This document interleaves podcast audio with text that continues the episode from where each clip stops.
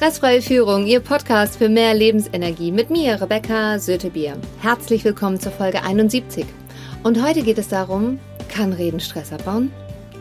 Ja, definitiv. Bei den Stresstyp Schnattergans ist es definitiv essentiell und wichtig.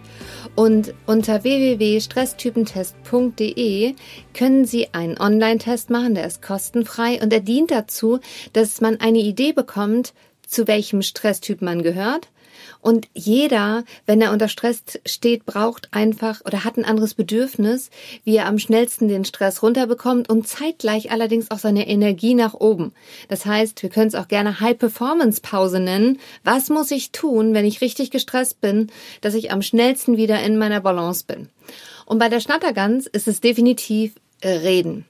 Denn eine gestresste Schnattergans ist vor allem gestresst, wenn die zum Beispiel mehrere Tage sich allein um ein Projekt kümmern muss, im schlimmsten Fall sogar noch im Einzelbüro sitzt oder einer meiner Kunden, meiner Führungskräfte rief mich an und äh, sagte mir, er hat ein neue, neues Team und einer schießt irgendwie immer da so total raus und er konnte sich das nicht erklären. Eine Schnattergans in einem Team mit sieben Typen, die zum Rennkuckuck oder Chillbär gehören, das heißt, die viel Zeit für sich brauchen, fällt natürlich völlig auf.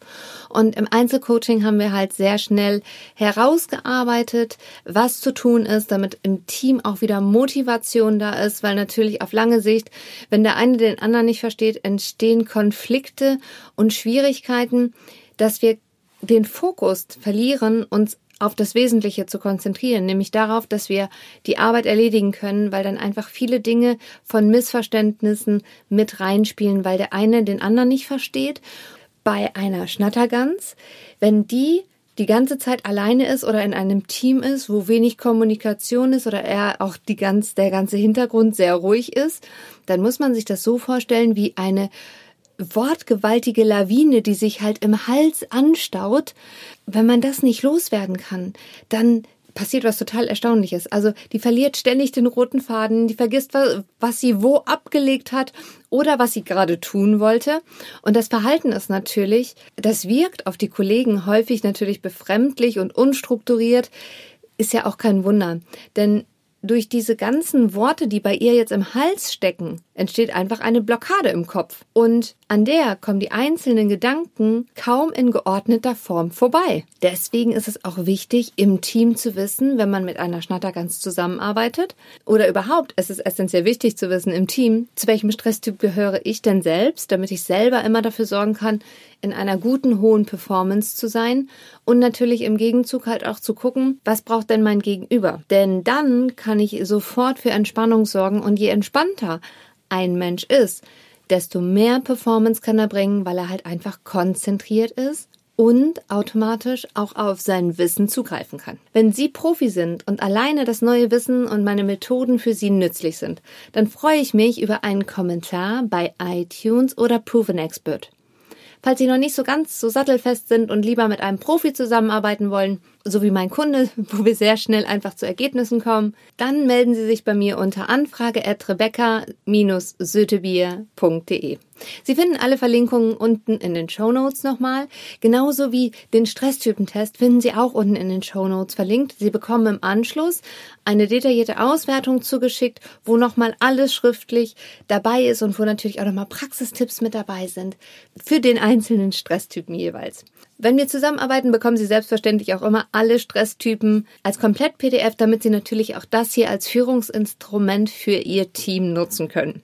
Ein bester und guter Tipp für die Schnattergans, wenn Sie merken, das könnte jemand sein, der zum Stresstyp Schnattergans gehört und der kann sich gerade nicht mehr konzentrieren, nehmen Sie den mit, machen Sie eine kleine Kaffeepause, unterhalten Sie sich ein bisschen mit dem, vor allem lassen Sie Ihr Gegenüber mehr reden als Sie, stellen Sie gute Fragen. Auf jeden Fall das Zeitfenster mit im Blick haben, am besten einen Timer mit dabei haben, denn es nützt ja nichts, wenn wir uns verquatschen. Also wenn letztendlich nachher im Nachgang nicht genug Zeit bleibt, um die wichtigen Dinge zu erledigen. Weil das, was wir ja wollen, ist, eine High-Performance-Pause, dass wir wieder in unserer Kraft sind und in dem, dass wir unsere Ressourcen abrufen können und nicht, dass uns am Ende des Tages Zeit fehlt. Wir wollen ja Zeit gewinnen.